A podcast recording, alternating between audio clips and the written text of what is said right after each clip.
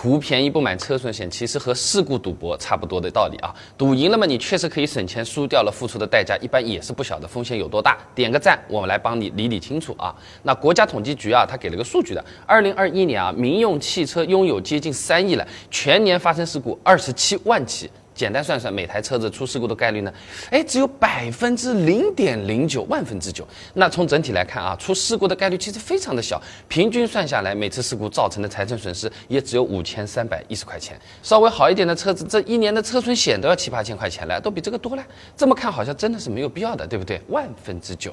但实际情况是没那么简单的啊，也不能按照平均数据这么粗暴的一看。那不光车子不一样，修起来有的贵有的便宜，开的人也不一样呢。如果是新手，那出险的概率也会大一些啊。那什么暴雨洪涝灾害比较多，车子被水淹了，不买车损险可能也就亏得更多了。那到底要不要买？首先可以看车型啊，保有量比较大，修起来比较便宜，车龄也比较长的，确实有一定的几率可以考虑不买车损险。开个玩笑讲啊，每年买车损险以及出险后续保费上涨的钱都够我修好几次车子了，是吧？那你比如说这种老款的宝马三系一九零，听听也是宝马，担心修起来贵，其实也是国产过的，保有量也是相当的高。一一般事故啊，自己出钱修，比如说前面碰了一下，配件网上搜一下啊，保险杠只要两百多块钱，卤素大灯总成也只要两百多块钱，最后再还还价，六百块钱差不多也就搞定了。哪怕事故严重一点，车子直接报废掉了，整个车子残值也只有三万块钱左右，这个车价损失好像也不是说不能接受。你想想，现在贵一点手机一台多少钱，是吧？那这种情况不买车损险，确实也省点钱了啊。哎，但是只要你开的车子比较新啊，还值不少钱，那还是非常建议把车损险给买上的，更加保险啊。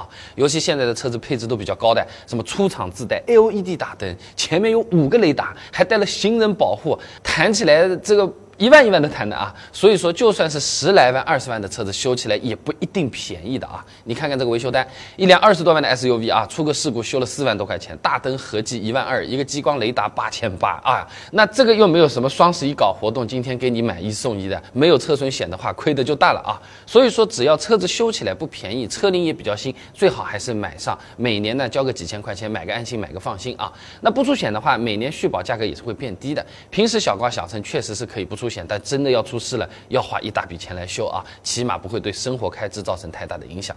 那除了车损险，车子还有个三者险啊，这个额度买多少会比较好？前两天啊，一台劳斯莱斯的事故啊，修车光配件定损就是两百多万了啊，还没算上添加的工时费。那我要不要加点钱买个三百万、五百万？三者毕竟是赔给别人嘛，我自己当然开不起劳斯莱斯啊。那感兴趣的朋友呢，点击我的主页搜索“保险”两个字，就直接可以看到视频。哎，我这个账号每天都会更新实用的。汽车干货短视频的，欢迎各位朋友啊，点我头像关注一下。